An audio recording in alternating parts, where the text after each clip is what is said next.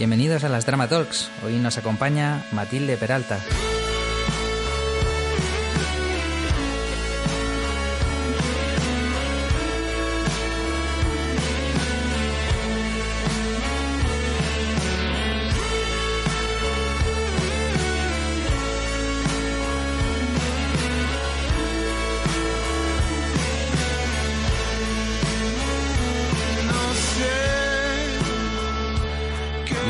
Matilde. Hola, ¿qué tal? ¿Qué tal? ¿Cómo estás? Muy bien.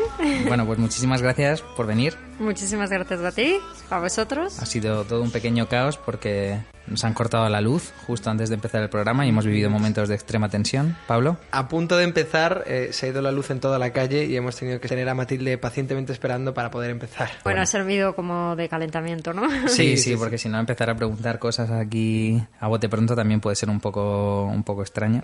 Matilde es arquitecta, aparte de haber sido profesora, ha sido mm, colaboradora de varios estudios importantes, ahora haremos un repaso de su trayectoria y sobre todo es una persona que transmite una energía increíble y que cuando la conocimos aquí vino a un curso de La Leonera alucinamos bastante y era como que la sala se llenaba cada vez que venía así que será menos. Hombre, la verdad es que sí que fui tu alumna. y eso que, bueno, que, que volver a aprender algo con ordenadores y tal, pues era como que Se hace me arduo, veía, ¿no? me veía como un poco perdida. Tenía que estar ahí como, perdona. Bueno, es que es- es Porque el- no sabía, no tenía claro, como yo cuando estudiaba no había ordenadores, pues no sabía si había que darle al ordenador o, o- o seguir las Bueno, explicaciones. a día de hoy Pero bueno, lo superé, lo superé. Sí, es de estas cosas extrañas que te proporciona la informática y es revertir el orden natural de profesor-alumno. Porque ya me dirás tú lo que yo te puedo enseñar a ti, que es nada básicamente, solamente a modelar un poco con Rhino, que ya por lo que estoy viendo está todo hecho. bueno, me falta. Y mm, vamos a hacer un breve repaso de la trayectoria, si te parece. Eh, es, es alucinante que empezaste con uno de los grandes maestros para mí, que es Víctor López Cotelo. Y bueno, hablando contigo alguna vez, también me has dicho que para ti es súper, súper guay, ¿no? Sí, sí. Víctor es un pedazo de arquitecto. Y bueno, para mí fue eh, bueno una oportunidad muy grande trabajar con él. Me acuerdo que la primera vez que fui mm, es porque estaba haciendo un concurso y entonces este era el momento que se estaban empezando a manejar los ordenadores y entonces pues fuimos ahí de especialistas pero cuando no teníamos mucha idea. La verdad es que pobre Víctor, menuda paciencia. Él, tenía él no tenía el estudio en Madrid. Sí, sí, ¿Sí? entonces sí, sí, sí. Ah, vale. No, bueno, Víctor siempre el estudio lo ha tenido en Madrid. Lo que pasa es que hubo un momento que eh, le ofrecieron una cátedra en Múnich de rehabilitación y entonces, bueno, pues él iba y venía y mantuvo, mantuvo, mantuvo el estudio todo el tiempo. ¿Y qué aprendiste de él? Pues, ¿qué aprendí de él? pues mira, eh, hace poco fue a Toledo a dar una, una conferencia y entonces le, eh, los de Toledo, claro, querían que explicara, a- que hablara de su obra y entonces él dijo que no, que él lo que quería hablar es de la vida. sí, entonces en, en el fondo él que entiende la arquitectura como una manera de, de ser. Entonces, quizás a lo mejor lo que aprendí era mm, más bien un poco, ¿sabes? Pues ese planteamiento que, que tiene un poco el arquitecto, que al final, pues, bueno, la arquitectura, a lo mejor ahora el- la gente lo entiende como otra cosa, pero en el fondo al final es un perfil humanista que al final es un sí pues bueno tener una visión de la vida un- una visión de, de la totalidad no de aproximarte a las cosas desde un poco un análisis de un poco general ¿Y a ti no te pasaba algo parecido? que Porque, o sea, vienes de una familia bastante especial en ese sentido. Eh, yo he conocido a algunos de los miembros y ha sido un súper honor. Y da la sensación de que tenías un caldo de cultivo bastante, bastante favorable para ser arquitecta, ¿no? Bueno, sí. Eh, mi padre, mm, efectivamente, hizo Bellas Artes. Mm, él, él, era de Cádiz y se vino a Madrid por, porque quería hacer Bellas Artes. En su familia a lo mejor no lo entendían mucho, pero bueno, él vino y se buscó una beca y tal. Y, bueno, luego se metió un poco en el mundo de las marionetas, porque él estaba metido en el mundo de la enseñanza. Y sí, en el fondo le, le gustaba esa visión. O sea, lo, lo bueno del mundo del teatro de marionetas es que te permite abarcar muchos aspectos del arte, ¿no? Entonces, bueno, pues eso le interesaba y claro, para la docencia pues él veía que, tenía mucha, muchas, mucha utilidad. Lo que tiene gracia es que eh, mi padre, eh, una vez, cuando, porque de toda la vida mm, hemos veraneado en Galicia, y entonces una vez fuimos a Santiago y fuimos a ver lo de, lo de Víctor de la vaquería. Bueno, y mi padre se quedó absolutamente fascinado con, con Víctor López Cotelo. Le parecía como la referencia siempre de, de lo más. Pero claro, en realidad nunca habían coincidido. Y bueno, mi padre falleció hace dos años y justo eh, como unos meses antes conoció a Víctor López Cotelo. Y también en mm. realidad Víctor siempre cuenta mm, como una anécdota de un señor que estaba en un parque viendo un artista o algo así, estaba viendo como una representación de títeres. Ah, era un bailarín.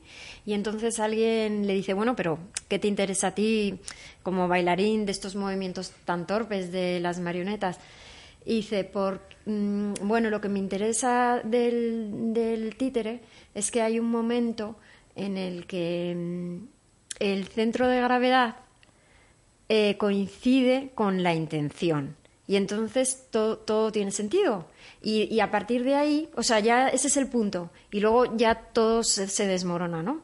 Entonces, mm, Víctor López Cotelo eso lo extendía a la arquitectura y hay un momento en que el centro de gravedad es un poco los problemas de todas las cosas, la realidad, y bueno, hay un momento que coinciden con, con un poco la intención, un poco más allá de, del, arquitecto. Y, y, entonces yo creo que, que, en el fondo su forma de ver la vida podían tener una cierta similitud. Se conocieron y bueno, yo creo que también a Víctor, ¿sabes? Que, que estuvieron ahí hablando y, y, se entendieron muy bien, o sea, que muy bien que estar relacionado. y desde el absoluto respeto, es verdad que son dos personajes muy mágicos. Entonces se podría decir que, o sea, que tu vocación arquitectónica eh, es herencia, en cierto modo, de tu padre. Sí, bueno, eh, realmente... Aunque él no lo fuera, quiero decir. Sí, eh, te, te, voy a decir que yo realmente cuando estaba estudiando no me había planteado hacer arquitectura. Eh, de hecho, estaba pensando en hacer cine o algo así. Y, bueno, un poco, nosotros de todas maneras, por parte de mi madre, em, bueno, soy familia de José Luis Fernández del Amo. Y entonces eh, mi padre precisamente me dijo, siempre me hubiera gustado que alguna hicierais arquitectura. Y bueno, sabes que me parece que, que a lo mejor tenías que ser tú, no sé, o algo así, no sé.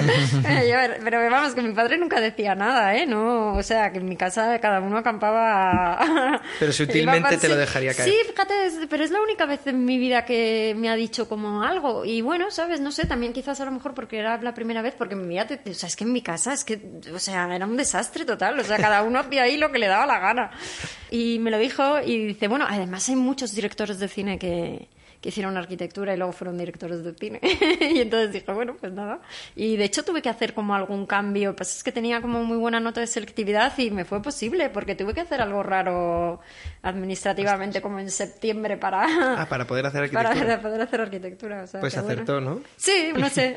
sí, me gusta. A ver, todo tiene sus problemas, pero bueno, supongo que como en todo cualquier cosa.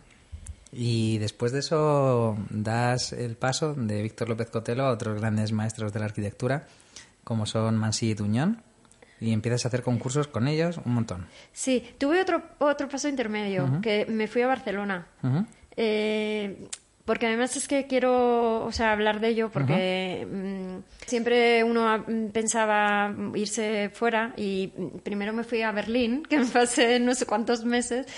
A ver, eh, era un momento que había habido mucho trabajo y en plan, era se dibujaba todavía con con tinta y tal. Entonces era en plan, yo no sabía alemán ni nada, y entonces te cogían en plan para cuchillar, eso es la leyenda, que te cogían en plan para, para cuchillar planos, pero por lo menos estabas ahí en un estudio y bueno, ibas un poquito como aprendiendo y tal.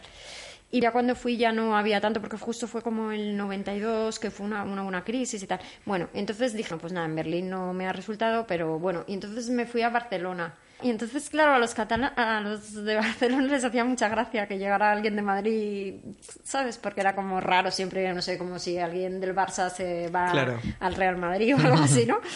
Y entonces eh, Tonet Suñer, mm, sí, estu- estuve con él un año y realmente, jo, es que era una persona increíble, Tonet. Sí, de... jo, es que era una, un generoso, mm, alegre. Tengo muy buen recuerdo. Porque, claro, además también era muy joven, est- estuve en Barcelona, me, Claro. me encantó. Me encantó. O sea, a nivel vital y profesional. Sí, sí, sí, sí. Bueno, es que tengo, tengo un recuerdo eh, fantástico. La verdad es que mm, fui esa vez a Barcelona y luego ahora mm, que me, eh, me han dado el premio FAD de interiorismo, eh, volví también, o sea, un poco por un tema profesional otra vez a Barcelona al cabo de los años y la verdad es que mira, ¿eh? o sea, a mí los catalanes me han tratado siempre bien. súper bien. Se hacen cosas. Sí. o sea Qué bien. que... Sí. Qué guay, qué guay. Sí, Pues- porque vamos, con Tonet fue fantástico. Y luego sí, luego ya volví a Madrid, hombre, porque también cuando estás un año fuera de, la- de una ciudad que no es la tuya, el, claro, el estudio de Tonet también era muy pequeñito, entonces estábamos como dos personas. Me acuerdo que es- estábamos dos personas y la otra era una chica que estuvo todo un año preparando su boda. Porque se iba a casar y entonces era como, iba a probar menús, iba a no sé cuántos, esto era toda nuestra conversación.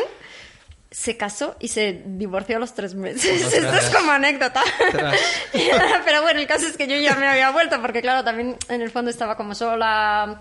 Bueno, sabes que tampoco me acuerdo que algún día Tonet me dijo, como me quería volver, mm, sabes, como para entretenerme, me, me llevó al cine. Y Era como un corte, pero bueno.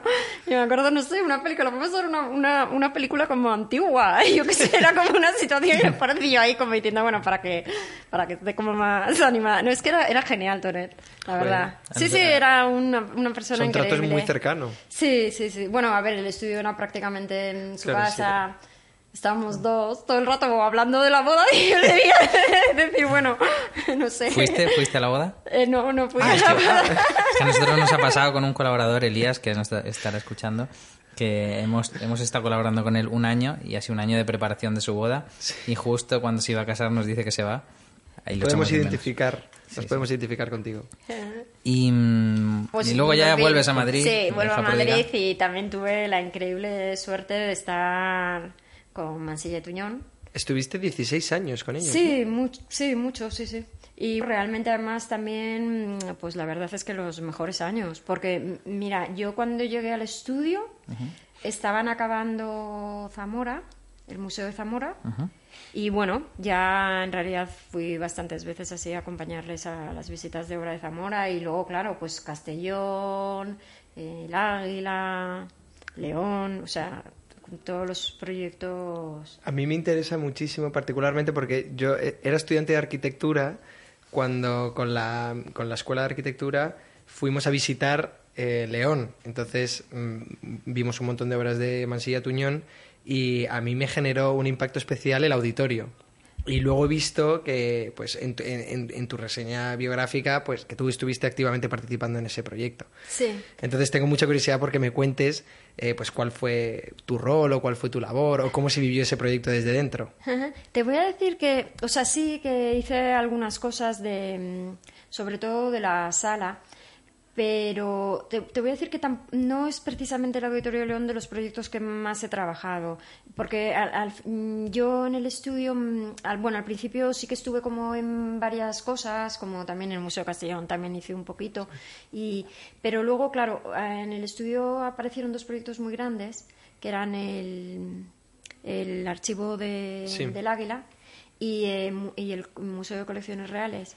Entonces, al final eran proyectos muy largos, con mucho trabajo, y esos dos proyectos es en realidad a los, que- los que estábamos desde el inicio. Sangre, sudor y lágrimas. Sí, ¿no? sí. Pero bueno, eh, el auditorio, pues sí, lo llevaba más Andrés Regueiro, que estaba en el estudio y que aún sigue. Quizás, eh, fíjate, con lo que más estuve yo en el Auditorio de León fue con, con la sala. Claro, entonces no manejábamos Rino. ¡Ay, Claro. si hubiera sabido Rino! Porque claro, entonces, ¿sabes? Terminar de definir pues toda, toda la geometría del, del auditorio, pues bueno, tenía un poquito de complejidad. Al final los auditorios les pasa que cuando tú los ves acabados, dices, vale, pues sí, vale, una cosita así como... Pero jo, luego, ¿sabes? Tiene mucha complejidad. Sí, mucha porque, complejidad. ¿sabes? Mm, la- para que tengan visibilidad, las salidas, eh, incendios, no sé qué y tal. ¿Sabes? Sí- sí A que nivel tienen un poquito-. Sí, con la acústica. eh, en el proyecto de- del auditorio nos estuvo ayudando, que yo luego también mm, he colaborado, o sea, le he pedido ayuda, por ejemplo, en la obra del Banco de España, con Igine Arau, que es una persona increíble de Barcelona. Bueno, yo creo que es una de las personas que más sabe en España de, acústica.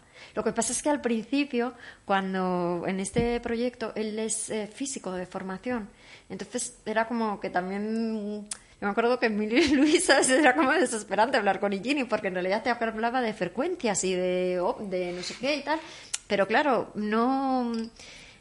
¿Sabes? No tenía como ninguna traducción material. Claro. Entonces, en el fondo, quizás ahí, pues, obviamente ahora cambia un montón, ¿eh? Ahora sí te dice no sé qué material, encima además ahí como súper puntero que dices, y, y- y está súper bien ese material y tal. Nada, ahora es un súper crack. Pero bueno, en aquel entonces yo creo que también él quizás estaba... Bueno, a lo mejor si me oye y dice, joder, yo ya llevaba no sé cuántos años de profesión, pero quizás a lo mejor sí que estaba empezando ese acomodo de trabajar con los arquitectos Claro, y claro. aprender como un poco el, el idioma. ¿Y qué aprendiste, mm, o sea, a nivel, a nivel humano de gestión de un estudio, de, de haber pasado por Masilla y Tuñón? A ver, la arquitectura al final ya no es pintar un cuadro, sino que implica mucha gente. Al final es- una profesión que también tienes que aprenderla, ¿vale?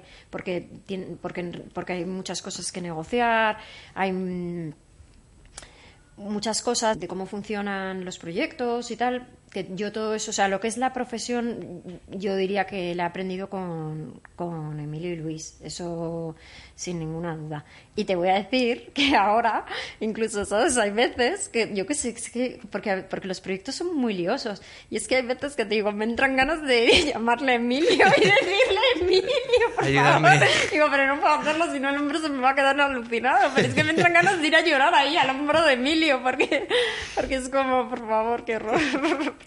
Pero ellos tenían, o sea, un gran componente práctico porque han sido arquitectos que han construido mucho y están construyendo, bueno, ahora Emilio, pero sobre todo también han tenido un gran componente teórico. Durante todo el tiempo que han desarrollado su labor en Masía y Tuñón también han sido profesores, docentes e Sí, sí, sí, sí, investigadores. sí, sí, sí. No, y además esa parte es eh, fundamental y ellos siempre han intentado hacer las cosas para, para poder mantener esa, esa parte. Eh, de hecho, ahora Emilio, pues, sabes, tiene más dedicación a la enseñanza. Bueno, yo creo que, que efectivamente en su planteamiento de su oficina, el hecho de estar, de ser un docente, pues, pues te hace claro también estar mm, moviéndote, claro, sí, tener un cuerpo teórico muy fuerte y... Tú, por ejemplo, ¿sabes? recientemente eh, has estado dando clases en la Universidad de Toledo. Eh, estuve dando clase. ¿Y- Eh, ¿Y, qué tal? ¿Qué tal la experiencia? En Toledo la verdad es que estuve muy, muy a gusto, ¿eh? O sea, me encantó la experiencia. Además, el, el alumno de Toledo, eh, me encantó el alumno de Toledo. Porque en Toledo, claro, va toda la gente de la comunidad de Castilla-La Mancha. Y entonces, bueno, pues hay muchísima gente, pues que incluso... Es que no sé, en Madrid somos todos como muy de ciudad, ¿no? En cambio, en Castilla-La Mancha sí va muchísima gente del, del ámbito rural. Gente, o sea, esforzadísima y, ¿sabes? Que, que a lo mejor, por ejemplo, en proyectos era impresionante que tú a lo mejor a alguien le corregías y volvía, lo volvía a o sea, una fortaleza, sí, que no, yo no, no me la encuentro tan, tan habitualmente. Entonces me, me pareció un- un- unos alumnos increíbles y luego además de que mm, sabían muchísimas cosas, estuvimos haciendo un trabajo que me pareció súper bonito, que era en un pueblo de colonización, pues hicimos una intervención, eran alumnos de primero, ¿eh? además, ¿eh? Muy perseverantes para ser alumnos de primero. Sí, sí, sí, sí, sí. No, y además muy bonito el seguirles todo el año y ver un poco la evolución. Y bueno, hicimos un trabajo que era bastante bonito para que vieran esa implicación de que en realidad el arquitecto bueno es un humanista y, y tiene que integrar muchas cosas. y estuvimos haciendo como un estudio del territorio y buscaron en el geográfico pues todos los planos de topografía, en el geominero y, y entonces bueno era bastante bonito eh, ver o sea la, la superposición de, de, todas las cosas no y, y, entonces era bastante gracioso que en el claro no sé si había alguna vez habéis manejado los, los planos del geominero pero claro ellos eh, de repente había una chica allí me acuerdo que que sabía un montón, porque intentábamos ver cuál terreno a lo mejor era más fértil. Y entonces era todos los alumnos, porque el padre de Isabel ha dicho, porque el padre de Isabel ha dicho que esa zona no, pero esa zona tal, no sé qué, sí, esa zona es fértil y no sé qué tal. Y entonces le pregunté, Isabel, ¿y qué es tu padre? Y dice, agricultor. Y sabía un montón ¿sabes? De la tierra. Y entonces era bastante bonito en este, en este trabajo, o sea, en este trabajo de superposición, eh, bueno, era bastante bonito que el pueblo tenía como una zona de huertas y realmente estaban colocadas en el sitio donde debían estar, porque era la zona que era más fértil. Y luego también me pareció mm, bastante bonito que el pueblo era eh, Villalba de Calatrava y entonces de, bueno era un pueblo de José Luis Fernández del Amo de todos los pueblos de José Luis Fernández del Amo este es uno que es como unos hexágonos es como el que tiene una geometría más fuerte pero en, el, en los planos era más grande la, la, actuación y realmente lo que se ha construido había, o sea, faltaban unos hexágonos. Pero con esta superposición que hicimos de los planos, pues eh, te dabas cuenta que lo que faltaba es porque había una línea de vaguada. Entonces, me parece bastante bonito como primer ejercicio de aproximación para los alumnos er, es ver pues que, esas cosas que están ahí, que el territorio no es un papel en blanco, sino bueno, que tiene sus implicaciones que, que ya están ahí, ¿no? Y en realidad, pues bueno, una línea de vaguada no es que tuviera, o sea, visualmente, te voy a decir que cuando fuimos, realmente sí que había agua ahí encharcada, pero no se percibía de ninguna otra manera, pero esa línea estaba ahí y tenía, y tenía sus consecuencias. Y ahora, por ejemplo, que ha habido todas estas inundaciones, mm, me he acordado de eso, ¿no? Que a lo mejor pues esa sensibilidad hacia, hacia, el territorio, pues, pues bueno, sabes que a lo mejor hay mucha gente ahora, yo que sé, que construye de tal, que no sé cuántos, el dinero, no sé qué, tal, que hay que tener como esa humildad de, ¿sabes?, de analizar para empezar el, sitio donde, donde estás. Y esa humildad no se pierde cuanto, cuantos más agentes intervienen en la construcción de un edificio. Claro, esto es uno de los problemas que hay ahora, porque nosotros en realidad, ¿qué pasamos? El 80%, bueno, me quedo corta, quizás el 90% de nuestro tiempo en espacios interiores. Entonces, eh, la cuestión es que como en realidad construir es una necesidad y la arquitectura era cara, era cara de hacer, pero nuestros maestros, en, un poco a principios del siglo XX, pues en realidad que intentaron hacer barato para que todo el mundo pudiera tener una casa. Pero claro, el problema es que entrar en, en esa dinámica, pues ahora nos lleva a que a lo mejor todo lo único que cuente es el precio.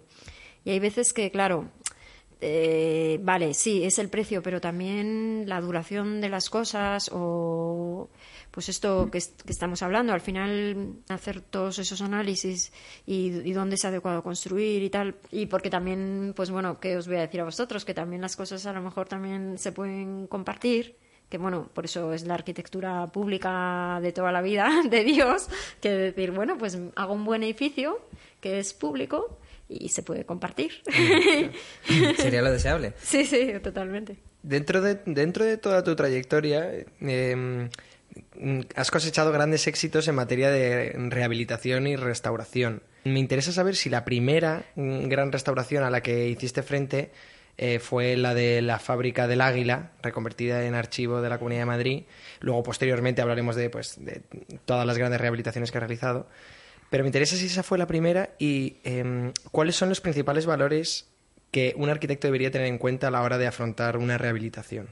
Vale, bueno, solamente decir que yo en realidad ahí es un proyecto de Masilla de Tuñón, vale. Sí, pero bueno, realmente yo sí, sí, no, yo realmente además ese proyecto sí que lo seguí bastante desde, desde el inicio. Eh, a mí la rehabilitación, mm, me, o sea, me interesa en el sentido de que al final las ciudades o los pueblos tienen construcciones eh, que que con el tiempo eh, se han consolidado y tienen su sitio ahí porque, porque, porque ha ocurrido todo eso en el tiempo, ¿no? Entonces yo creo que tienen unos valores que creo que hay que ser un poco humilde ante ellos y, y- y ver que tienen esos valores y intentar que no se pierdan o potenciarlos. También sobre todo porque ahora no se construye de la misma manera porque nadie quiere dedicarle tanto tiempo a una cosa. Y realmente muchas veces en los edificios, cuando les ves un poco como las tripas, eh, la verdad es que, ¿sabes? Se ve esfuerzo y, la verdad es que se ven cosas bastante bonitas de cómo lo han resuelto y de que la gente a lo mejor antes, pues bueno, tenía mucha profesión y cómo iban resolviendo las cosas. Y realmente hay cosas que son bastante, o sea, que son bastante increíbles.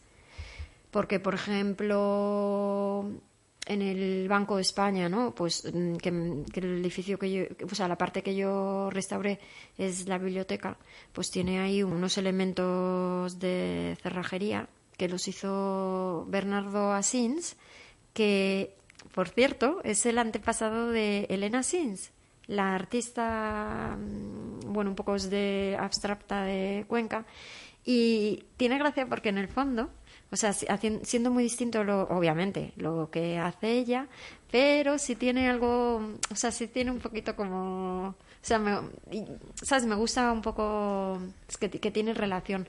Es bastante gracioso porque la conservadora del banco ha colocado, en el Banco de España tiene una colección de arte bastante importante y ha colocado allí en el espacio una obra de Elena Sins y es, bastante bonita. Pero bueno, en realidad es una pasada. O sea, el que hicieran eso es una pasada.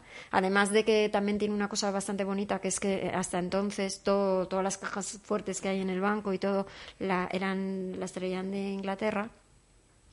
Y de repente, bueno, esta gente se pone ahí en Mieres, en Asturias, a hacer esos trabajos de fundición que son absolutamente increíbles. Son muy ornamentales, eh, pero bueno, luego además es muy bonito cómo están separadas las piezas para hacer el montaje no sé, luego, por ejemplo, yo qué sé, hicieron unas molduras. Yo ya ves que no, o sea, que no sé, que ya no somos de molduras ni nada de eso, pero eh, en alguna zona que se habían perdido, dices, joder, realmente, o sea, yo no sé cómo hubiera resuelto esto, pero realmente el haberle puesto esas molduras ahí, mira qué bien lo resuelven, porque en realidad era como difícil. No sé, mucho, mucho oficio. Eso es bastante bonito de, ¿sabes? También muchas veces te hace como subir el listón en, en las posibilidades de, de la construcción, porque si no vamos a un mundo que como es todo es como, ¿sabes? Mm, eh, Eso es una cosa, por ejemplo, que también que decía mucho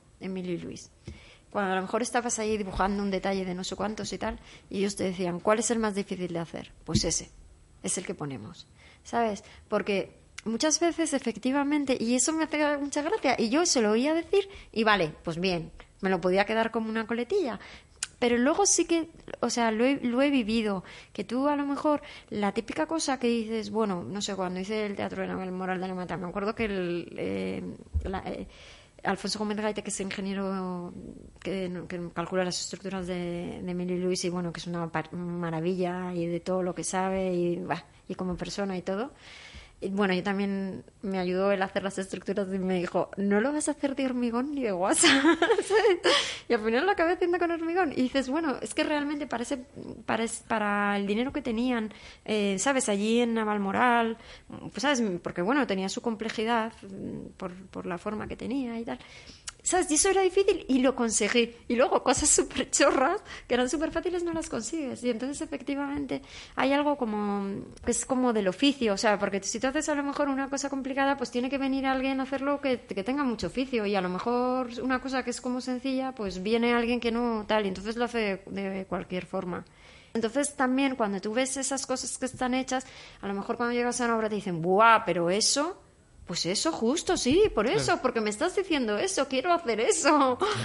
¿Sabes? De hecho, en la, en la rehabilitación de la biblioteca del Banco de España que mencionabas, eh, parte de la rehabilitación fue deshacer eh, entuertos de una rehabilitación anterior, ¿no? Sí, porque habían hecho en los años 60 en el Banco de España, entonces había mucha gente trabajando y a lo mejor había eh, poco espacio. Y entonces lo que querían, lo que primaba era como hacer altillos y tal para, ¿sabes? Para sacar más metros cuadrados al edificio. Pero claro, a lo mejor ahora ya no, no hay tanta gente y entonces ahora lo que quieren es un poco... También es que realmente en el Banco de España es un edificio que ha tenido mucha suerte durante toda su vida porque ha tenido siempre muy buenos conservadores. Ya empezando porque el edificio, que para mí me parece un edificio bastante, o sea, uno de los mejores de, Madrid, creo que también esto es importante. O sea, yo creo que hay veces que los edificios, si han tenido personas que los han cuidado, han, han, tenido buena vida. Entonces, al Banco de España le han pasado muchas cosas que son bastante increíbles. Para empezar, que había otro edificio de Banco de España y hicieron un concurso pero ninguno a lo mejor era lo que querían. Y los propios conservadores fueron capaces de hacer ese edificio. O sea, que eso ya te da un poco cuenta del nivel de, personas que eran, o sea, que eran los conservadores. Otro detalle que le pasó, y yo creo que todo esto pesa, porque a lo mejor la gente que viene ahora a hacerse cargo del edificio sabes, es conocedora de todo esto. Entonces eso también te, pesa ¿no? en tu gestión. Y también, por ejemplo, pasó que cuando estuvieron restaurando, no en, el, en, lo que yo he restaurado, sino lo que hicieron el patio nuevo de operaciones, que se hizo eh, en el 34, es, lo hicieron con, con la República. Hay unas vidrieras ahí que son espectaculares. Por cierto, que las hizo el mismo artesano que hizo las de la escalera de la escuela de la ETSAM, que son bastante bonitas eh, esas vidrieras.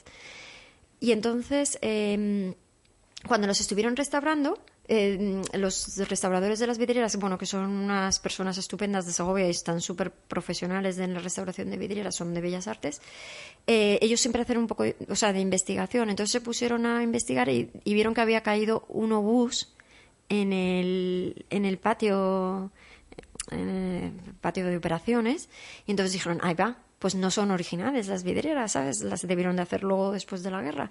Y no, porque en el 36, cuando empezó la guerra, escogieron, fíjate, es que me parece una cosa increíble, montaron, o sea, desmontaron la vidriera y la protegieron para, en la previsión de que pudiera ocurrir eso. Y pusieron todos sacos y todo para, para que no se deteriorara, deteriorara el edificio. Y dices, jo, es que, ¿sabes? O sea, desmontar esa vidriera, o sea, es una pasada. Y dices, sobre claro. Todo no, no, pega con la violencia y la velocidad de una, guerra. ¿Verdad? A mí esto me pareció, pero dices, jo, claro. Entonces, ¿sabes? Tú vas allí y, y bueno, eh, ¿sabes? Está el edificio muy cuidado. Y yo creo que es porque, entonces por eso yo muchas veces esto también lo pienso, y dices, bueno, desde que tú eres arquitecto, tú eres el primero que vas a entrar en esa cadena de dar el karma al edificio para que se, para que se, o sea, todo lo que tú empieces a hacer va a, que, va a quedar ahí. ¿Sabes? Entonces dices, jo, si es que al final lo que hacemos es que tenemos la, la mala suerte también, o buena suerte, que dura mucho. Entonces tú eres el que empiezas la cadena como arquitecto del es una karma. gran responsabilidad, claro. sí, es una gran responsabilidad. Y, y, en esas dos obras que son tan relevantes, eh, ¿cuál ha sido el momento más loco que has vivido? ¿Sabes lo que pasa? Que cuando tú estás trabajando en un estudio, no sientes tanto la responsabilidad. También creo que es algo bueno para los arquitectos, ¿vale? Porque como en realidad es, tú eres un trapecista, porque como siempre tienes como red. Claro. Y entonces también es, está bien, o sea, creo que en eso también, pero bueno, también hay que ser sabio para gestionarlo, ¿vale? Y en ese sentido creo que Emilio y Luis lo hacían súper bien, porque el que está trabajando trabaja con red. Tú no tienes red, tú no tienes red. Pero claro, eso lo, lo, tienes que gestionar como un potencial. Y creo que Emilio y Luis tenían la sabiduría para hacerlo. Claro, cuando. Entonces, ¿sabes? Nunca, nunca todo es tan dramático. o sea, al final, las, las cosas que te son dramáticas en un estudio, pues son. Yo qué sé, ¿sabes? Pues no sé, que no sé qué no te ha salido, cosas así un poco más de andar por casa. Uh -huh. Claro, obviamente, cuando tú tienes toda la responsabilidad, pues es un poco distinto. Y bueno, sí, en, en la limpieza de, de, de toda la, la, celosía, eso fue, sí, porque vamos, estuvieron, eh, yo qué sé, si la obra tenía un plazo de 12 meses, estuvieron seis o ocho que no querían hacerlo. Entonces, pues obviamente, pues hay un mogollón de presión y un mogollón Claro. dramático. De hecho, me tuve que ir yo señores de dragados. no, bueno, luego al final, es que lo malo, lo, también eso lo aprendí con Emilio y Luis, que las cosas de las obras quedan en la obra, pero Ah, bueno. Luego ponemos un pitido. Sí. no, pero por eso te digo que son las cosas que dan en la obra y al final dices, jo, pues está hecho y tal. Mira, la verdad es que lo hicieron bien. Y hasta pondría, ahora estoy con otros y les pondría como ejemplo de Dragados después de haberme estado que, vamos, era como, te voy a mandar la, la, la cabeza del caballo. Pero, mm, eh, o sea, mm, sí, la limpieza esa, porque claro, ellos querían hacerlo, lo- lo- lo- el método a ver, al final los proyectos, bueno, es un equipo, ¿no? Y entonces también, la verdad es que mm, el proyecto tuve la suerte de que me ayudó Santiago Hernán, que es un pedazo de profesional que es, eh, bueno, es doctor, arquitecto, aparejador, ha- hacía el papel de la dirección de ejecución. Y claro, ¿sabes? es una persona. Entonces, por ejemplo, todo eso lo tenía súper bien definido. mm, El método era el más adecuado. Eh, Claro, lo que pasa es que, bueno, tenía mucho coste. Y al final me fui ahí yo, porque es que después de ese. Claro, obviamente la propiedad, o sea, esto como, o sea, es que esto súper agresivo, o sea, tú eres el súper culpable, tal, no sé qué. Y al final me fui yo a la obra y que me hice la muestra yo de cómo tenían que hacerlo. Me puse ahí con un cincel.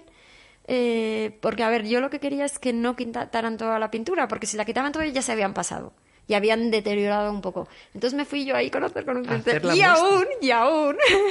lo que pasa es que, bueno, luego al final, al final luego lo olvidas. Esto es lo que también me sorprende. Eso es lo que, ¿sabes? Decía Emilio, lo de la obra queda en la obra. Y efectivamente, lo de la obra queda en la obra. Porque, a ver, cuando eh, las constructoras son, obviamente, son responsables de todo lo que ocurre en la obra, entonces era como que yo me había introducido en la obra, intentaron jugar esa, esa, esa carta que era como, por favor, tío, llevas seis meses sin hacer un eso, vengo a hacer la muestra y encima además intentas decir que he hecho una actuación, o sea, que te vas a ir ahí a una, a una actuación indebida porque me he colado y es así, ¿lo has Hacer visto tú? Bueno, un disparate. Pero bueno, al final lo hicieron. Realmente al final, de repente llega como un paracaidista, apareció por ahí un paracaidista, eh, que es uno que viene y te lo resuelve todo de la empresa. ¿Sabes? Entonces, bueno, ¿sabes? Y- El resultado es estupendo. ¿Y qué, sen- qué sensación te produce haber intervenido en una de las obras que va a ser más emblemática en los próximos tiempos y, bueno, ya para siempre, que es el Museo de Colecciones Reales? Me pasa con todo lo- toda mi etapa de Emilio y Luis que, claro, con el fallecimiento de Luis, pues también tengo algo como eh, sentimental. O sea, sabes que siento un poco ya, para empezar, un poco melancolía. Con colecciones reales, lo que me da es muchísima pena que no hayan sido capaces de ponerlo en marcha. O sea, es que me parece como bastante disparatada la, la situación, porque, o sea, el concurso de colecciones reales es del año 99. O sea, es que han pasado ven- ven- 20 años. O sea, una, una pasada, ¿sabes? Que, que es una pasada que no, que no se abra y creo que también hay veces en España no aprovechamos las oportunidades, pero bueno, yo qué sé, ¿eh? esto mm, me despego absolutamente de no, este no es la opinión de Emilio Tuñón que hace un mogollón que no le veo, pero a ver, yo he visto desde fuera, sí que creo que es importante hacer un poquito como esta reflexión, a veces en, en España queremos hacer unas cosas que ya sabemos que funcionan. Vale, obviamente un museo con... Pues que cre- creo, pero no lo sé, ¿eh? creo que el problema porque no lo terminan de, de abrir es, bueno, quizás porque no tienen muy claro qué colección poner, que, que- que pueda ser interesante y que, y que la gente vaya, vaya a verlo, ¿no? Y entonces eh, creo que también hay veces que aquí en España tenemos como, vamos a, a lo que ya está probado y ya se sabe que funciona, ¿vale? Obviamente un museo como el Museo del Prado con ese contenido, pues claro, es que es una bomba, o sea, es Claro, que se eso... defiende solo. se defi- sí, claro, totalmente. Y a lo mejor en, colecciones reales, pues claro, de repente tienen un continente que es mm, que, es- que está súper bien y, y, bueno, ¿y qué colección tengo, no? Pero hay museos, porque yo el otro día estaba mirando como una estadística y uno de los museos más mm, visitados del mundo es el Victoria and Albert Museum que en realidad, al final, eh, y, y además cada vez, cada vez va a visitarlo más gente. Claro, y al final muchas veces cos- las cosas que tienen son cosas que a lo mejor han tenido su momento y a lo mejor ahora ya, pues no sé, ¿sabes? Hasta un magnetofón de cinta abierta, ¿no? En esas, esas salas que tienen ahí que tienen ese tipo de cosas. Y dices, jo, es que en 20 años, pues también, ¿sabes? Eh, Podían haber ido guardando ese tipo de cosas, ¿no? Porque también, porque tiene un poco, mm, eh, es un poco museo con- costumbrista de, de objetos, de, de, una, de unas épocas, hasta yo qué sé, discos de los Beatles o, o cosas así. Y dices, bueno, ¿por qué no? ¿Sabes? Ah, Es que ha cambiado incluso el rey, ¿no? De- desde que se falló el concurso. Sí. Sí, totalmente, totalmente. Yo me acuerdo al, al principio que vivimos, nosotros vivimos la... Jo, ah, bueno, es que esta es la cuestión, esta es la cosa. Nosotros, en, yo me acuerdo de ir a las reuniones que estaban, o sea, el momento boda del príncipe, Yo- que colapsó, colapsó el, el Palacio Real y tal. Y fíjate, entonces estábamos en, el, en la obra. Y claro, hace poco que salía la, la princesa, ¿no? Ya hablando, dando discursos, y digo, joder, pues es que, perdón. No había, no había nacido. no había, nac- claro, no, no existía. Entonces dices, pues sí, sí que ha pasado tiempo. Mucho tiempo. Y estaba en obras en ese momento, eh, o, o para empezar. ¿Sabes? Porque íbamos ahí, sí, y entonces eran las conversaciones, eran cómo iba a ser la vajilla, como tal. Yo, yo son de las primeras imágenes que vi en la carrera, de los primeros, Sí. no renders, porque no lo eran, pero eran collages hechos ahí en Photoshop, yo creo. Sí, era, bueno, sí, sí, sí. Los hacía Luis Díaz Moriño. Sí, sí, Sí. marcó, marcó... Marcó tendencia. Sí, marcó tendencia, sí, Ah, sí, pues total, tenemos, total. Tenemos, tenemos que un día llamarle porque Sin duda. eh, o sea, somos alumnos y, y- irreverentes. O sea, y hemos aprovechado ya la tecnología del 3D y hemos ido... Yo he dado clases ah, de- de la- con esa imagen, pero ¿cómo se haría a día de hoy? Bueno, y además es que eh, Luis, antes de hacer eso con el ordenador, y, y entonces, claro, del cuando, o sea, el águila, primero fue, claro, fíjate, esto ya ni, ni, ni os acordaréis, pero era como el Leguidú, era como, hubo un momento que lo del águila estaba como ocupado, y entonces era cuando estaba Leguina en la comunidad, entonces era un poco centro de arte, o sea, era... mm, Como ahora es eh, la tabacalera, por ejemplo, o algo así. Sí, quizás. Sí, sí, sí, sí. Y entonces, eh, entonces cuando, cuando, cuando se convocó el concurso, eh, los dibujos que hizo Luis Díaz Mariño, que eran espectaculares, eran en plan con ceras y todo. Y eran muy bonitos. Seguro que si me oyera Luis diría, me mataría, pero iba a decir, más bonitos. Qué guay, qué guay. Y bueno, últimamente est- estás compatibilizando tu labor como arquitecta en la rehabilitación del Banco de España y, y algún proyecto más con la... eh, Estábamos debatiendo antes cómo llamar al artista que se dedica al diseño de eh, Arquitectura textil, ¿no? arquitectura textil o diseño textil.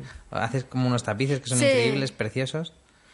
Pero bueno, te voy a decir que eso lo hago, sí. Eh, lo hago porque, bueno, vamos a ver, me toca ahora en la vida que, que, bueno, mis padres están mayores y que entonces, pues a lo mejor paso mucho tiempo con ellos y entonces, pues bueno, es como, o sea, es un, o sea que, te- que tienes la necesidad de hacer algo para no, para no desesperarte. Porque hay que tener más paciencia y tal. Y bueno, eh, empezamos, em, sí, empecé un poco así. También luego, pues mi hermana también un poco se ha incorporado y tal. Bueno, sí, es una cosa que bueno, que estamos ahí probando. Pero bueno, vamos a ver, al final también lleva, que lleva todo mucho tiempo. Todo lleva mucho tiempo y mucho trabajo. También hiciste lámparas. sí. Y bueno, yo te tengo que agradecer que tengo dos en casa preciosas y soy súper fan y siempre me acuerdo de ti. Sí, en ese sentido quizás me, me parezco un poco a mi padre, que siempre estaba ahí eh, trajinando con cosas. ¿Y dónde te imaginas dentro de cinco años? Dentro de cinco años, bueno, me imagino mm, seguir por donde voy. Hombre, tengo un sueño más a largo plazo que, o sea, es que eso de lo del, eso que digo de los textiles por esto precisamente eh, tiene algo que es bastante bonito. No sé, sí que me imagino a lo mejor pero de abuelita, que espero llegar bien. ¿Sabes? Sí que me imagino como a lo mejor en el campo y no sé, sabes que veo que a lo mejor hay algo que se le puede que puede tener posibilidades pero que a lo mejor ahora no tengo mucho tiempo para desarrollar. desarrollar. tampoco me apetece porque también me, me... ¿Sabes lo malo también un poco de los proyectos y de las obras? Que te dejan algo como, bueno, para empezar porque como siempre hay algo que dices, ay, la próxima vez es que estos no me van a pillar. Entonces hay como esa cosa que dices, ay, quiero, ¿sabes? Siempre hay algo como de, de esos momentos a lo mejor que tú dices locos, que entonces dices, bueno, pues venga, voy a hacer un concurso porque es que la próxima vez lo voy a hacer súper bien. Voy a tener las 200 partidas de excavación con excavación con murciélago muerto, excavación para que no me falte nada, que la constructora me diga, no, no, no, pero esta excavación que tú tienes aquí no, porque te ha parecido un ladrillito. Tal. Entonces dices, y la próxima vez lo voy a hacer súper bien. Entonces sigo como en esa cosa. Pero cuando ya alguna vez, cuando pierda, cuando pierda ese interés, me apetecería, sí, como dedicarle el más tiempo a, ¿sabes? A eso de la pintura, o sea, un poco pintar y tal. Qué bueno. Con eso nos vamos a despedir. Sí. Muchísimas, muchísimas gracias por haber venido. Muchísimas gracias. Ha sido un honor. Muchísimas gracias a vosotros. Y bueno, esperamos que hayas disfrutado. Sí, sí, totalmente. Muchísimas gracias, ¿eh? Sí, muchísimas gracias. A Muchas vosotros. gracias. Si el frío rompe la noche, descarcha.